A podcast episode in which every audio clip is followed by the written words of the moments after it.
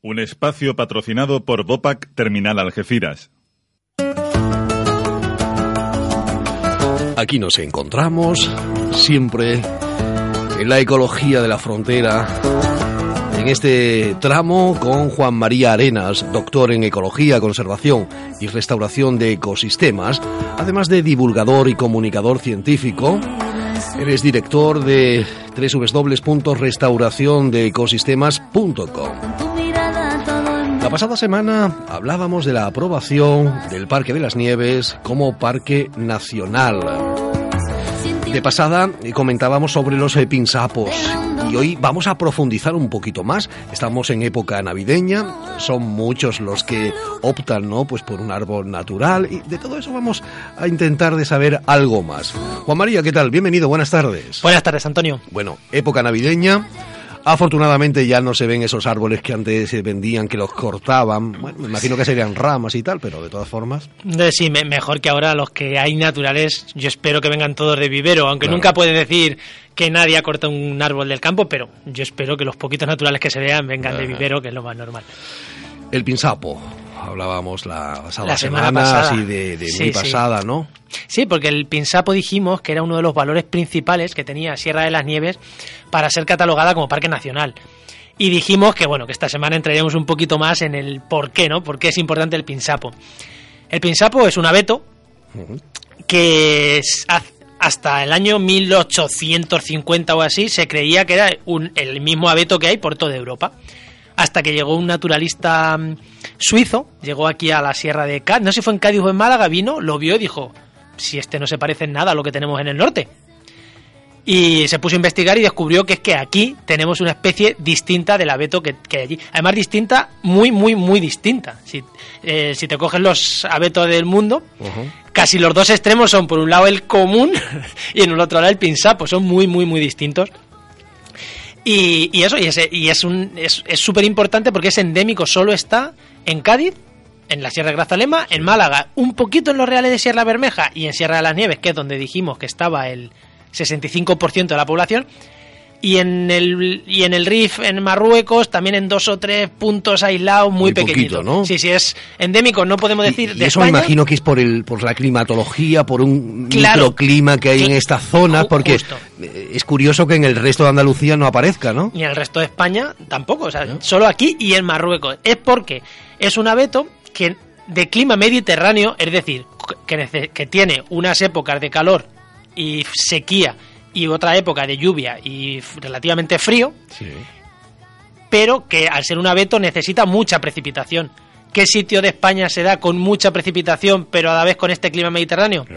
Cádiz y Málaga. ¿Por qué? Mucha precipitación porque todos los temporales estos que nos entran con, con poniente dejan muchísima lluvia, dejan muchísima lluvia en Grazalema y en, y en las sierras de Málaga. Grazalema que es el lugar que más llueve de España. Es uno de los sitios que más llueve de España, sí. No sé si el que más, pero de los que más. Y además, lo curioso es que llueve solo en la, en la época fría, porque en, por Asturias está lloviendo todo el año, entonces a lo mejor llueve más en algunos puntos, pero repartido por el año. Aquí no, ahí en Grazalema la gente de la sierra lo sabe, en, en agosto, julio, agosto es mediterráneo, es seco, es, algo menos seco que, en otras zonas, pero es seco.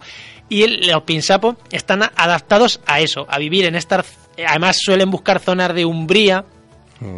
donde, ya sabemos, la solana pega más el sol, en la sierra las zonas de umbría da menos, con lo cual se seca menos el suelo y son capaces, o unos abetos capaces de aguantar el invierno, el verano seco, en estas zonas de umbría, perfectamente. Por eso está ahí el pinsapo. Y luego llega el invierno y con luego llega el invierno, empieza a llover, de lluvia y se recuperan y a crecer, ¿no? Encantados. Son Yo no sé la altura que puede coger un, pinsapo. Pues no sé tampoco exactamente la altura, pero mucha, ¿eh? ¿eh? Son, vamos, los abetos en general pueden coger mucha altura. Además es curioso, voy a dar una curiosidad, porque es una de las poquitas especies, el nombre científico del pinsapo es Abies pinsapo, el nombre científico. El nombre científico siempre son nombres muy raros, ¿no?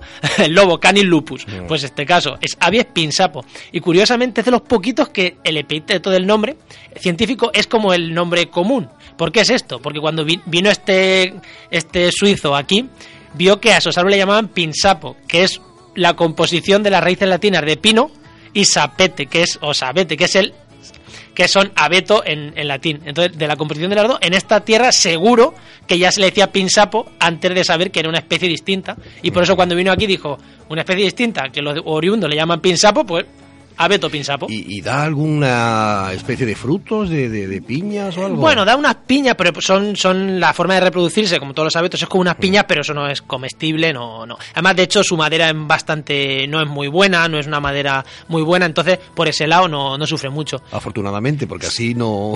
Bueno, ha estado muy machacado. no se utiliza mucho, Bueno, ¿no? ha estado, ha estado muy, Sí, muy, muy, muy machacado.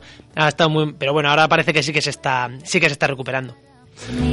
Más cositas que tengamos que saber de, del pinsapo. Pues que es una de las especies que se comercializa. Aunque sea tan relicta, tan, tan endémica de esta zona, es una de las especies que se comercializa como, como abeto para las navidades. Sí. ¿Por qué? Porque es una especie que, ya hemos dicho, es muy dura, aguanta muy bien y aparte es muy bonita. Con lo cual, un abeto que aguanta mucho y que es muy bonito, pues perfecto para distribuirlo por todo el mundo, porque además aguanta todo tipo de suelo, aguanta épocas de sequía, aguanta que lo encharques, aguanta frío, aguanta Mm. de todo, con lo cual es ideal para que por todo el mundo haya pinsapos cultivados. Sí, porque eh, estos abetos que comprábamos en los viveros con raíces y tal, luego no termina de cuajar. Eh, Pasa la Navidad y, y en una maceta difícilmente Claro, eso difícilmente lo mantienes. En la maceta difícilmente lo mantiene y ya digo, y aunque Además lo- de, de- de esas luces del calor, de, de- bueno, de eso estar yo creo que lo de, menos. casa Eso casi lo de un menos. mes, ¿no? Lo, lo único que, claro, son especies que aquí están en alta montaña. Si tú un pinsapo coges y lo plantas aquí, pues lo más normal es que se muera. Mm. Es lo más normal, entonces por eso lo compras y al final termina muriendo porque no es su clima. Aguanta muy bien, pero claro, entre comillas, tampoco podemos Sí. tenerlo con 40 grados en agosto y sin regarlo, es imposible. Es imposible.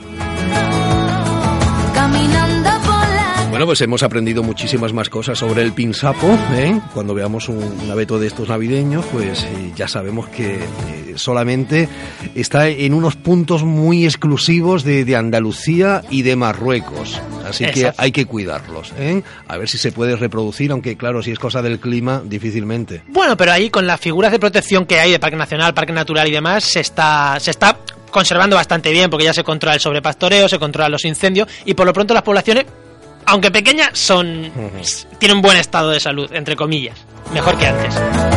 Juan María Arenas, muchas gracias por haber estado con nosotros. Muchas gracias a vosotros, Antonio. Feliz Navidad. Feliz y Nos Navidad. encontramos el próximo jueves en esta ecología de la frontera. Perfecto, Antonio.